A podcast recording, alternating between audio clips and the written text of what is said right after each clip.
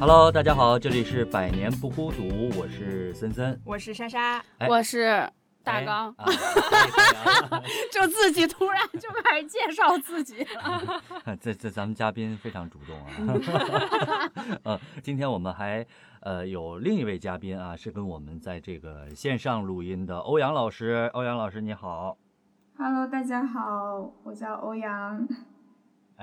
哎，呃，今天我们要聊一个什么主题呢？为什么今天有？哎呦，我我跟三位女性 坐在一起，你又跟你每次都跟仨女的，就我们这个播客特别缺少男嘉宾，你知道吗？对对对，特别欢迎大家积缺少男嘉宾极报名。啊，积极报名，然后只要是男的，你想做什么选题，我跟你聊什么选题 啊啊。OK，今天我们要聊一个什么呢？看标题也能看出来啊。当女性走进地铁车厢，嗯嗯，其实地铁车厢它是一个密闭的空间，然后呢，属于呃公共交通里面大家可能呃经常坐，每天可能，嗯比如说在北京的啊，对每天我们上下班的通勤都是要在地铁里，那地铁里会发生很多很多事儿，其实。嗯啊，那么今天呢，我们就来聊一下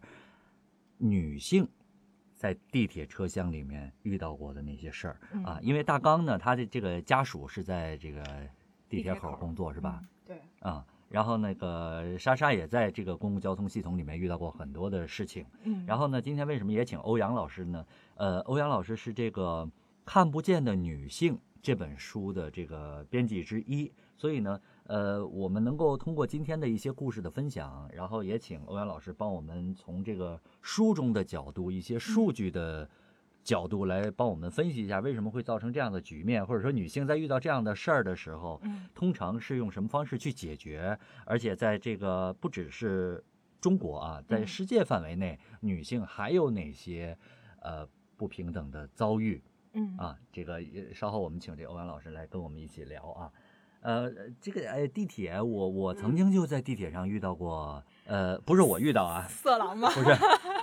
我见到啊，我见到，就是我我先分享一个抛砖引玉啊，嗯。就是呃有一天比较晚了，十点多钟，然后呢我坐地铁，地铁里那个人也比较少，然后呢跟我坐同一排的只有两个人，我坐在最右边，嗯。有一个黑人女士坐在最左边。嗯。啊，然后呢在我们对面的那一排有一个。呃，后来知道是一个北京老大爷啊，可能嗯就是六十多岁，啊，一直我就注意到他一直在拿着手机拍那个黑人女性，就是在那儿哎手机不动，然后立起来在那儿拍那个黑人女性，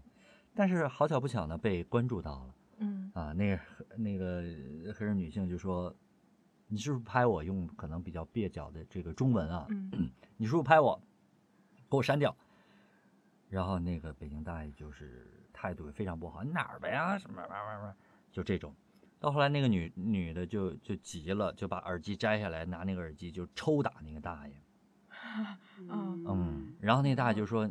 就是也有脏字儿啊，就说你嗯你再弄一下，我他妈嗯这种的。嗯啊，然后呢，全程因为地铁里人也不多，嗯呃，我还有另外一个男士呢，就是说说了那么两句，说您要拍了呢，就给人嗯删了；删了嗯没拍呢，就给他看一眼，嗯对吧？就这么一个事儿，啊，就是咱如果做错了，那咱就嗯那个什么。嗯但是这个中国这个传统男性的这种，他不能认输啊，他就是死活就是不认。对，嗯呃，但是让我特别感触的一个就是这个地铁的管理员，嗯就站在那儿看着，一句话都没说，甚至还不如我们另一个人，就一句话都没说。然后我就到站了，我不知道这这个时候去去怎么处理这个事儿啊嗯。那这个还涉及到一个就是外籍人士的这么一个一个一个情况嗯啊，我就觉得，嘿，这大爷。可能觉得是外国人不不好说什么呗。但是你说，咱们就说啊，如果嗯那是一个特别漂亮的小姑娘，你说大爷会不会拍呢？也会，我觉得对呀、我觉得这个跟他是不是外国人没没关系。嗯啊呃，大刚跟我们分享分享吧，你作为这个，就是嗯，地铁的话，其实我觉得每一个上班族或者社畜，其实每天一定会去做。然后嗯，我的话是因为就讲一些前提啊，就是嗯呃，我的话是因为呃我自己的家属，然后呢，他就是在地铁口的这个公安系统，嗯所以就是嗯，他会跟我有时候去分享一些他看到的，就是可以说是比较呃，就是小概率事件，或者是甚至有点离奇的一些事，会给我分享。嗯。其实整整体来说，这个故事其实对于我们每个女性来来说，它其实是一个相对来说是有点沉重的话题。嗯嗯，然后因为涉及到一些比较就是敏感的信息吧，我会把这个人物的就是名字隐掉，包括一些地名比较有地标志性的地名，或者是呃这种标志性的这个呃地方的名字，我都会隐掉。嗯嗯，然后来讲第一个故事，呃，这个里面的话有一个是学生。然后还有一个是，就是这个受害者，这个受害者我们就用 Y 来讲，然后这个就是加害人，我们就用 A 来讲，嗯，然后这个事情经过是这样的，就是就是这个女孩这个 Y，然后被这个 A 给摸了，然后女孩当时就把他抓住了，把他抓住之后呢，这个 A 他的第一反应不是跑或者是挣脱，他的第一反应。说出来一句话，他说我是某某某大学的。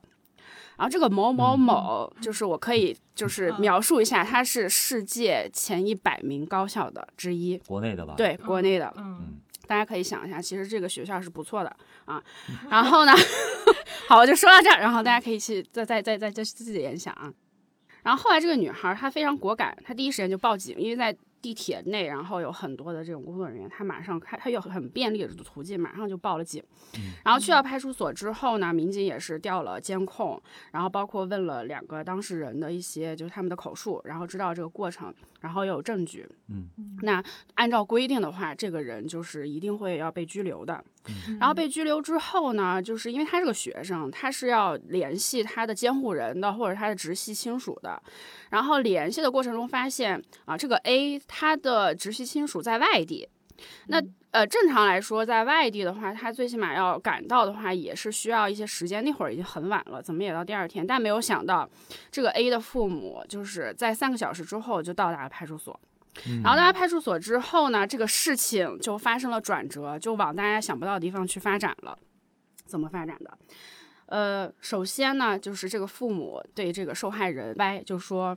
呃，希望私了，然后你可以开一个价钱，然后你撤销报警。然后为什么要这样呢？呃，最后了解下来是因为。呃，这个男孩，呃，他呢是从毕业之后一路，包括他的呃职业，包括他后期的整个生活，家里人都已经给他铺好路，他只需要去走就行。所以这个过程中，他不可以出现在他档案上不可以出现有拘留的这个记录。所以就是他们家里会想尽一切办法去帮他撤销这个记录。嗯，所以就提出了，是一个非常粗暴、简单解决的办法，就是我给你钱。对，然后这个女孩，这个 Y。他也是，呃，非常果断，他也非常迅速的捕捕捉到这个信息，就是我可以要到这笔钱，我可以大胆的去要，所以他张口要了十万块钱，你给我十万，嗯，然后二话不说，对，睡前睡没有睡，二话不说，这个加害人的父母马上转账给了他十万块钱，然后，然后所有的记录撤销，然后报案撤销，然后两边就各回各家，这个事情就这样解决了。对这个事情的经过就是这个样子，怎么说？就是我们现在不去评价这个女孩的做法，或者说她这样的选择是不是正确的。就是呃，所有的事情它不是非黑即白，你不是当事人的话，你没有办法去完完全正面去评价或者负面去评价这个事儿。我们只说最起码她有一个意识，第一个意识就是我要报警。嗯，不管怎么样，我要去报警。这个是这个方法是能保护自己最直接也是最有效的方法。嗯，然后第二个呢，就是说，呃，事情到这个发展到这个阶段，我要用一切手段来为我自己，就是不管是用利益上面也好，还是我真的要去制裁他，让他受到法律制裁也好，我保护了我自己。那我收这一笔钱啊，也是另某种程度上另一种保护，但不是鼓励大家这样做。那有更好的方法，如果是真的可以拘留他，那还是让他去拘留。那想反反过来想，那他这样子的呃一个做法，那这个就加害人 A，嗯，他会不会真的觉得，就说原来我用十万块钱就可以解决这个事儿，原来我可以用十万块钱去摸一个我从来没见过人的屁股，嗯啊，我觉得这个事情，我觉得都可以保留下来，大家都可以去思考。所以说这件事情。嗯，我们不要去延展，或者是深思它到底是对还是错，因为我们不是当事人，我们没有办法，呃，去站在当事人，你没有经过你没有经历，所以你不能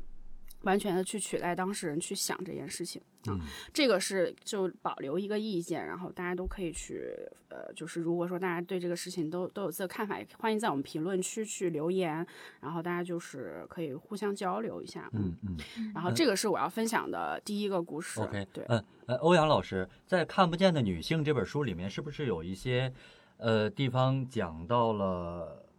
呃，比如说巴西的那个调查，就是说三分之二的女性都在旅途当中遭遇过性骚扰，而且其中一半是在这个公共交通上，是不是？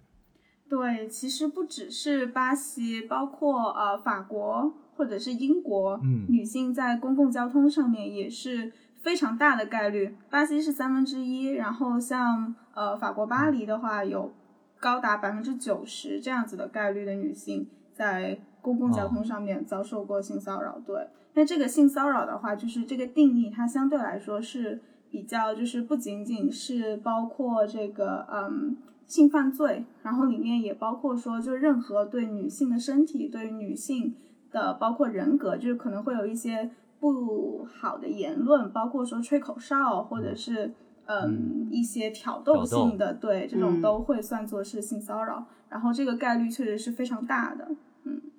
然后呃，但还有另外一个对比的数据，就是说那么多女性她们遭受过性骚扰，但是真的去报案的是少之又少的。有一个数据是百分之十以下的女性才会去报案，所以呃，刚刚大刚举到的那个例子，说这位女性非常的果果果断，然后马上去报了警，我觉得这个是非常值得敬佩的。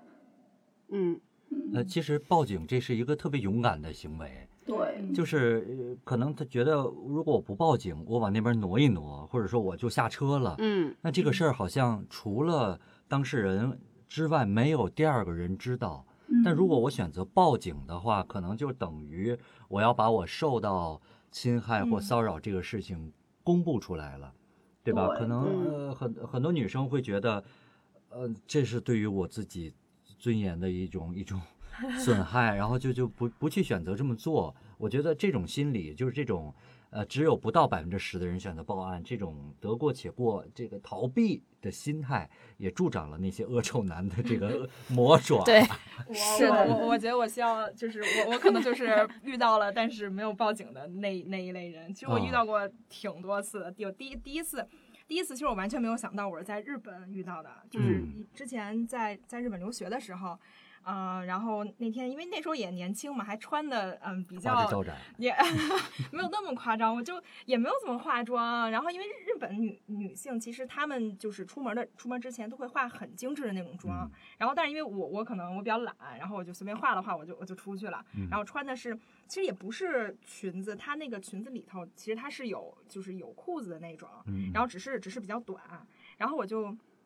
站在那个就是靠车门那块儿，靠城门口有个柱子交吗？啊，没有没有，也是地铁啊，地铁啊。啊，然后那个地铁是它，呃，我记得是玉堂金线，是就相当于我们的一号线，就北京一号线。嗯然后我就站在那个门口那块儿，那块儿有个柱子，我靠在那块儿，然后我就总觉得有一个男的，他就穿着很正式那个西西装衬衫，然后西裤，拿一个嗯公文包，嗯他我就觉得他老往我这边凑，嗯。然后但是我就我就往这边缩，你知道吧？就就地铁的拥挤状态是怎么样的？嗯。不拥挤，所以我就对，所以我就很奇怪，你知道吧？然后，然后等我发现他的时候，他就立刻就是就摸了一下我的腿，他就下车了。嗯。啊、就觉得是一个非常有经验的人，嗯嗯啊、嗯 就是你也没，其实你也没有办法抓他，而且也是在、在在日本嘛。其实日本就是这种现象是非常非常严重的，嗯他们就专门个大叔吗？他是大叔吗？呃，我觉得年龄上是大叔，但是长得其实还可以啦，就是也不很油腻，也不怎么样。我也不是说，就是说没有关系或者或者怎么样的。我是其实当时第一第一次碰到嘛，我觉得有点儿呃震惊，你知道吧？有点嗯回不过神儿那种感觉。嗯然后因为日本其实他们那个他们不是叫电车嘛，嗯电车有的时候在不管是广告牌儿还是说在电梯上的那种广告位，它都会写什么呃，就是要呃注意电车痴汉，对，注意注意电车痴汉，然后有问题的话就一定要喊出来，嗯或者说嗯报警什么的。然后还有专门设的就是那种女性车厢，我看嗯现在现在北京地铁有的时候有的好像也有，我之前见到过，但现在我不知道还有没有了。嗯嗯，很少嗯对，就是因为日本他们哎女性确实是这种非常弱势的群体嘛，嗯啊，所以他们有专门的那种就是提醒啊，但我估计大家也是逆来顺受的这种感觉，嗯，因为本来他们其实女性地位就挺低的，嗯嗯嗯嗯那是我第一次碰到，嗯嗯，然后后面我还讲吗？第二次呢？第二次就报警了吗？嗯嗯 没有，好，那你讲了吧。就是就是因为呃第二次其实不是在地铁上，是在公交车上，嗯那个是非常拥挤的。然后呢，呃，我是有一个，我后面是有一个男的，他刚开始其实跟他的同事在聊天儿，然后呢，他同事应该是中途下车了，嗯但是那个男的他一直就是就是就是在我后面，嗯，然后我就觉得他就是他还出声儿，你知道吗？嗯我当时就觉得我靠，怎么这么恶心啊？嗯然后我就我就我就又往那边凑嘛，我也只是只是就往那边凑，因为当时真的确实很挤。嗯然后嗯，等到有很多人下车了之后，我就他一直都没有下车，然后我就往旁边瞟，我瞟了一眼他，我发现他的裤子扣是打开的，哦，然后我觉得我好靠恶，心，对我真的真的就是你当时你的感觉已经其实不是报警的状态，嗯你就觉得很恶心。嗯。嗯啊嗯。这是我碰到第二回，然后，哎，我不讲对，了，还有吗？就是、呃、之后之后其实都是都是在那一个公交车上面，你知道，就那一趟嗯公交车上面，就是过了，这都是夏天的时候，嗯大家都也嗯不像冬天嘛，穿的比较厚什么的。嗯那个其实是我，呃，是我看到了，我看到就是有一个男的他嗯在摸另一个女人的屁股，你知道吗？啊啊，然后但他们就一块儿下车了，嗯啊，啊一块儿下车了，不是情侣吧？不是，就是就是 就下车了，不是，肯定不是。啊，嗯然后后来，其实你当时你不会有，就是说，我啊，我我当时不会说啊，我要报警，我要大喊或者怎么样的，真的，我真的没有这个。但是事后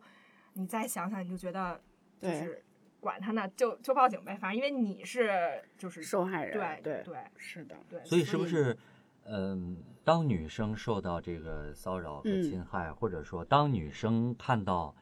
呃，呃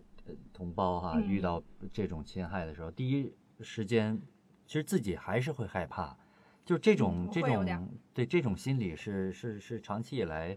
呃，对女性的这种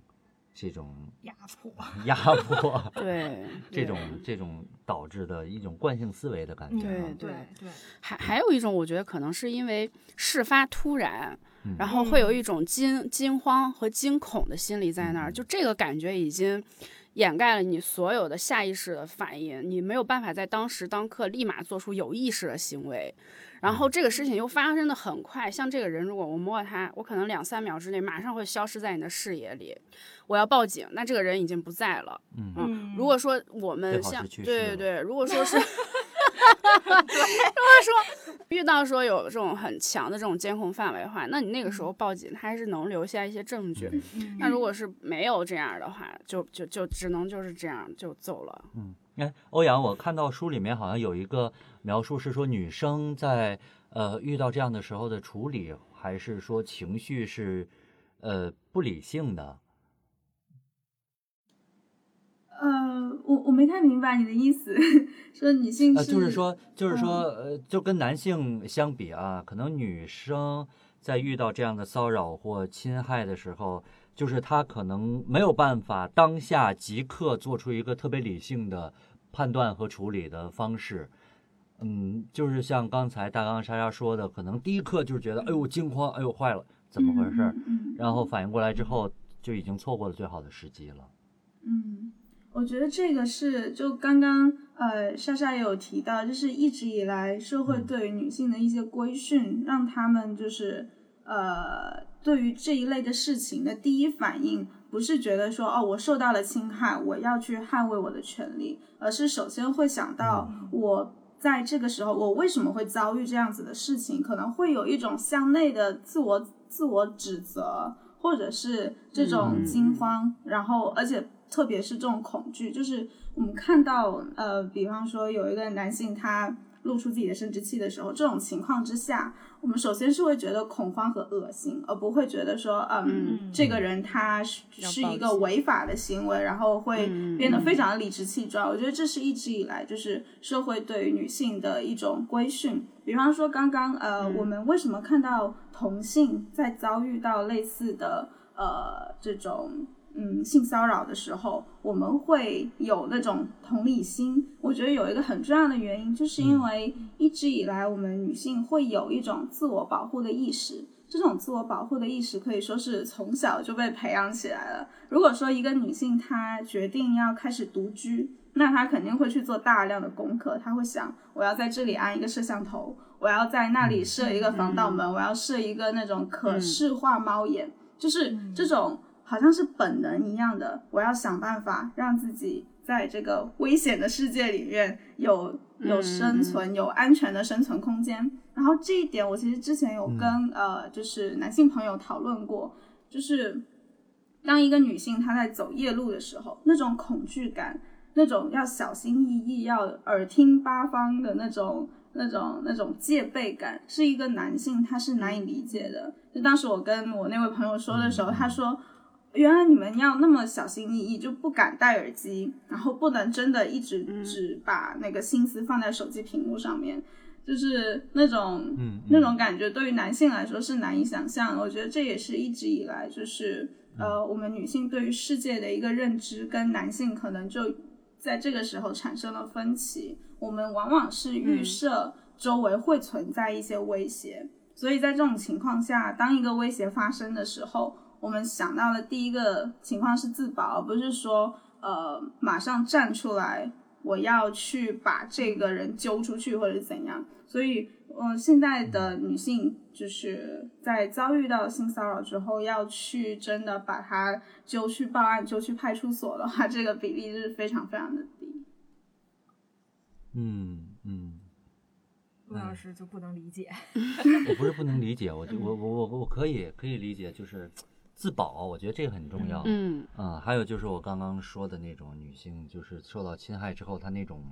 呃，那尊严的那种侵犯感啊，就会让她选择可能息事宁人了。嗯嗯，不过嘿，你这个大刚讲这个故事拿十万块钱，这个还是可以的，但是对这十万块钱就成了这个名牌大学的这个人的保护伞了、啊。对对。啊，嗯，来点分享，再给我们分享第二个行故事。我要我要分享的第二个故事，其实也是刚刚接着刚刚那个话题，就是、呃呃事情方式发生的当下不愿意去报警，或者觉得自己孤立无援，不敢去报警，嗯，然后呃也是在地铁里。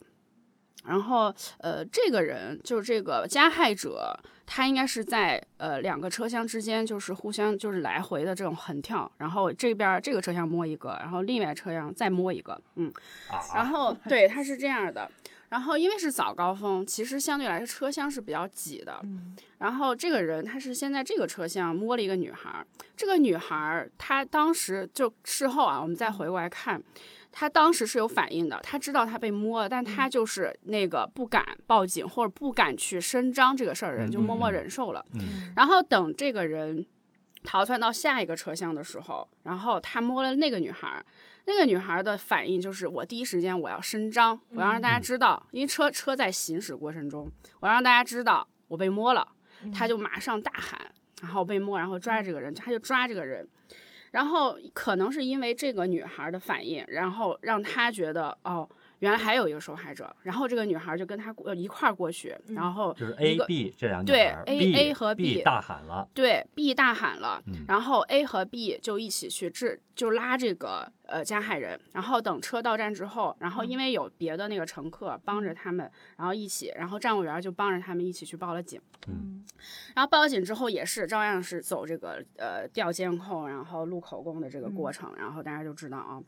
然后这个故事其实呃经过是比较简单的，它没有这样的戏剧化、戏剧化的这些经过。但是其实这个事情就是反映刚刚我们提到的这个话题，就是说大家呃没有没有第一时间有反应去报警或者是声张这个事儿。但是，一旦说有另外一个你跟你同时有这样经历的人，另那个人喊了，你就会觉得有我有我有背后有力量了，我也要我我刚刚也受到这样的伤害，我也要伸张啊！我觉得这是一个相互鼓励的过程。然后同时也要说，就是说。呃，还是回到刚刚那个话题，就是说不要去害怕，就是呃，你你你你你你声张了，或者说害怕，嗯，这个事情被别人知道了，不敢报警。就第一，我们就要时时刻刻去给自己去，就是呃，就反复铭刻这个意识，我要报警，然后我要让别人知道我受我我被伤害了，然后这样的话，不管旁边人有意无意。肯定会有，就是对于这个加害者来说，他会造成一定的心理影响。就是哦，你你我我这个事情不好的事情被公开了，我也会害怕啊。我觉得这是一个相互，就是也是一个自我保护的手段啊。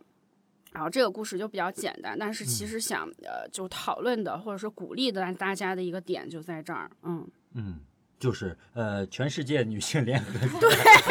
对，就是就是女孩帮女孩，其实就是不是有一个这样的话题嘛？嗯，就是这样的一个。所以这就像是什么呢？比如说今天早上我迟到了，如果我发现哎，还有另一个同事也迟到了，我就对我心里就会呃顿时安慰。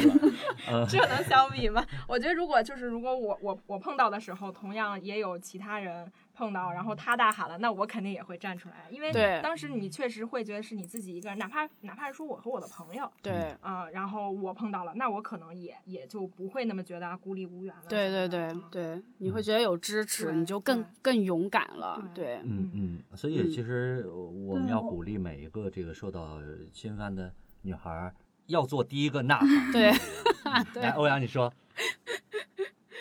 嗯。啊，对，就是这点，我其实很想要表达一下。呃，为什么我们会觉得呃主动报警的女孩非常的勇敢？其实有一个很重要的原因，就是因为社会上面经常在一位女性她遭遇性犯罪或者是性骚扰的时候。大家会把矛头指向受害者，嗯就明明她是受害者，但是呃，大家会觉得是不是你衣着暴露啊，或者是是不是你哪里惹到他了，或者是怎样？嗯然后这样子就会让受害者受到一个二次伤害。嗯所以我觉得这个其实才是会阻碍那些女孩就是勇敢站出来的这样的一个非常非常大的壁垒。那如果说，我觉得现在的一个好处，一个比较好的迹象，就是大家意识到了，当一个女孩她受伤了的时候，我们不应该再去指责那个女孩，而应该去指责那个把伤害加诸于她的人。我觉得现在就是会有这样的一个迹象，所以呃，这个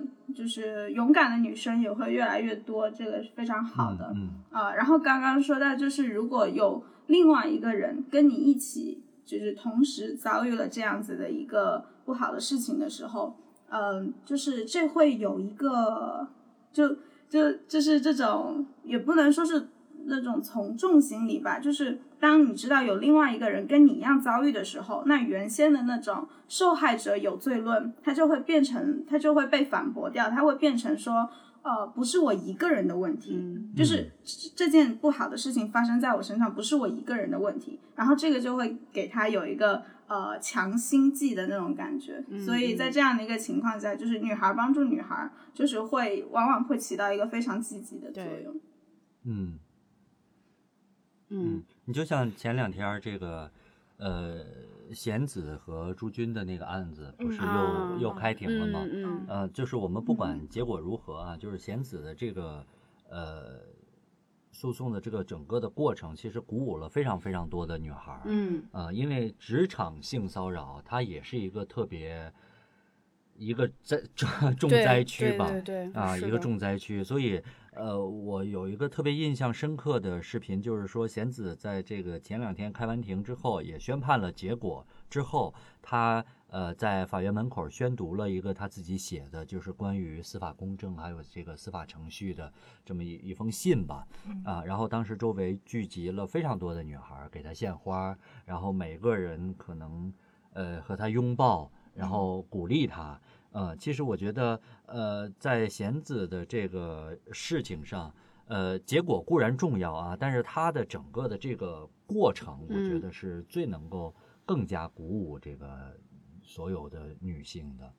嗯，呃，就是欧阳在那个看不见的书、看不见的女性的 这本书里面，这个呃，职场性骚扰是不是也是一个特别？占特别大的一个一个比重的。对对对，职场性骚扰，因为职场的话，它本来应该就是一个嗯，男女共同去，就是作为同事，然后共同去完成一项工作，彼此就是平等的一个一个地位。但是，嗯，就是怎么说呢？呃，因为职场的话，它其实除了除了这个同事关系之外，因为不同的性别，然后让男同事可能觉得自己对女同事有嗯在性别上面的特权，或者是直接就是领导对于下司对于下属的一种呃这个性骚扰，也都是存在的。我觉得就是像其实职场性骚扰的话，在日本讨论是非常多的，就是呃性骚扰的英文是 sex harassment。然后在日语里面叫 sekuhara，就是它会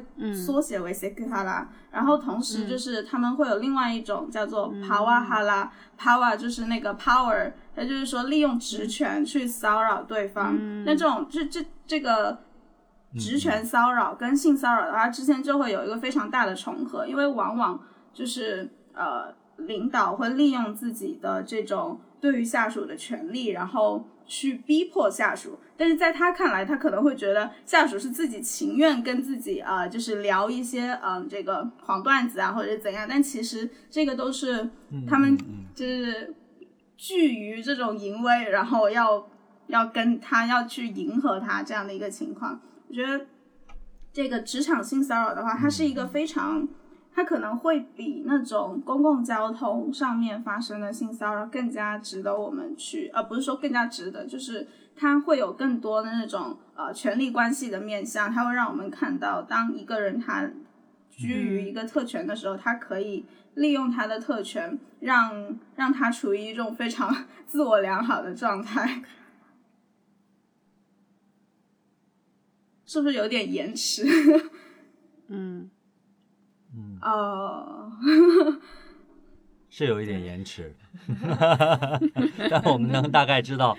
能大概知道你说的是什么意思。嗯而且这个职场的性骚扰，我觉得比公共交通上面的更难以防范。嗯啊，因为公共交通上他呃，陌生人，对啊，他是陌生人，但是在这个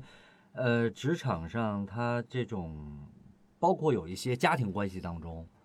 哪个叔叔哪个大伯。呃，对于这个女小女孩，就是这种家庭关系，还有这个职场关系，这种本身就有情感联系的这种场合上，呃，我们会更，就是女性会更碍于上下级的关系，碍于同事的情面，碍于以后还要在同一个空间里相处的这种这种各种情况吧，嗯，会会会更难处理这个事情，而且我觉得职场的性骚扰。呃，包括不只是职场啊，就是像刚才欧阳也说了，吹一个口哨，嗯，这种轻蔑的挑逗，它也属于性骚扰的范围。在一个有女性的饭局上，呃，男同事大聊一些不适宜的话题，这也构成了一种性骚扰。但是可能很多人就觉得，我就是分享吗？呃，对吧？但是你分享，你要你要观察对方的状态是不是爱听啊？嗯，对不对？就是性骚扰，它不只是摸你一把，或者是就是实施了什么样的实质性的行为啊？就是这样的一些小举动，其实也构成了性骚扰。嗯啊，所以我觉得，无论是就是女性，首先要做要自保啊，要这个适当的实适适时的做出正确的反应之外。啊，我觉得作为一个男性啊，我真的是奉劝男性同胞 规范自己的行为，就是不，你不要觉得你轻而易举的一句话，一个挑眉，一个一个这个那个的，这很恶心。嗯嗯，大刚还有故事吗？我我在我在我在说最后一个，这个故事它可能不是单一的故事，就这个呃这几个现象吧。嗯，然后其实想想要想要讨论，就是说。呃，女女生在这种公共场合，不光是在公公共交通，整个不管公交车还是地铁，其实遭受咸猪咸猪手的这个事情是一个特别大概率的事件。就不光是在地铁上，就是听我听到的这些，然后包括我跟我呃身边的女性朋友聊天，问到他们有自己有没有经历过这种，就大部分都是有有过类似于这样的经历的。然后，然后的话，还有一个就是想要呃表达的是。呃，你遭遇咸咸猪手这个事儿，跟你当时的穿着，呃，你的长相，甚至说你的身材等等都没有关系啊。咸猪手它就是一个没有没有这样任何的客观条件或者标准，它就会发生在你的身上。然后这几个事儿是这样，就是嗯，首先它是在发生这个大冬天，我们女孩穿很厚很长到膝盖下面的这种羽绒服，嗯你想整个人被包成什么，你根本就看不出来，就是任何的身体曲线。然后，然后呢？她下车，这个女孩下车之后呢，发现她的羽绒服帽子里有一个就是已经使用过的避孕套，啊，对，非常非常恶心。然后她发现之后呢，她也报警了，嗯，然后这是一个，然后还有一个就是也是一样的，大冬天很厚的衣服，然后发现自己身上有男性的精液，嗯，对，这都是发生在冬天，我们穿很厚很长的衣服，然后都会有这样的事情发生。对，所以就是想要跟，呃，就是这个故事没有任何的经过，我就是只说一个结果。其哎实想这两个男的不冷是不是？有一个应该是就是呃，就变态的心思我没法揣摩，就是就想要说的话就是呃。嗯首先，这种事情发生在我们身上的时候，我们自己不要去自责。就这个事情不是因为我们的问题，那他就是这个变态的问题。对，还有一个就是大家千万不要觉得这个事情是一个小概率的事件，它真的发生在很多人，很曾经发生在过很多很多女性身上。嗯，这是我这主要这这个故事吧，就是这几个事儿吧，想要讨就是抛出来的一个两个话题。嗯，嗯嗯，我觉得，呃，哎，欧阳那个书里面，我看好像是不是，呃，因为刚刚我们一直在说女性遭到这个这个性骚扰啊，是不是也有男性遭到性骚扰？只是比例没有啊那么，高，对，男性男性也会遭受到性骚扰。哦，这十八也挺高的，是不是？一百个人里面将近二十个人 被咸猪手过。嗯。但这男性遭受的性骚扰，是不是也有一部分是是有一部分来自于女性吗？啊，对对对陆老师对对，也我刚想问，比方 没有，我就很想问陆老师遇到过没有？哎，我还真对比方说，呃，就是刚刚说到日本的职场性骚扰嘛，然后我之前看到有一个报道，有一个报道，它就是对比了欧美的职场性骚扰的那些案件，然后就是说欧美的话，其实呃是有相当一部分是女上司哦对男下属性骚扰男下属的，但是在日本的职场。呃对对对，然后在日本的职场性骚扰里面的话，就基本上就是男上司在犯事。嗯，对啊，所以这个性骚扰我觉，得是会有这样子的，呃，就是性别倒转过来的情形。对，但是呃，不管怎么样，数数量都是相对呃女性的受害数量是非常非常小的，所以这个就是我们是可以讨论的。但总的来说的话，还是女性在整个在在在整个社会里面是一个处于弱势的地位。嗯，其实除了这个性骚扰，我们就拿最简单的来讲，就是上厕所这个事儿，嗯，这个女性的困扰就非常非常大。就无论在哪个商场，在哪个呃，甚至公司，女厕所永远在排队。对 这种，嗯，确实，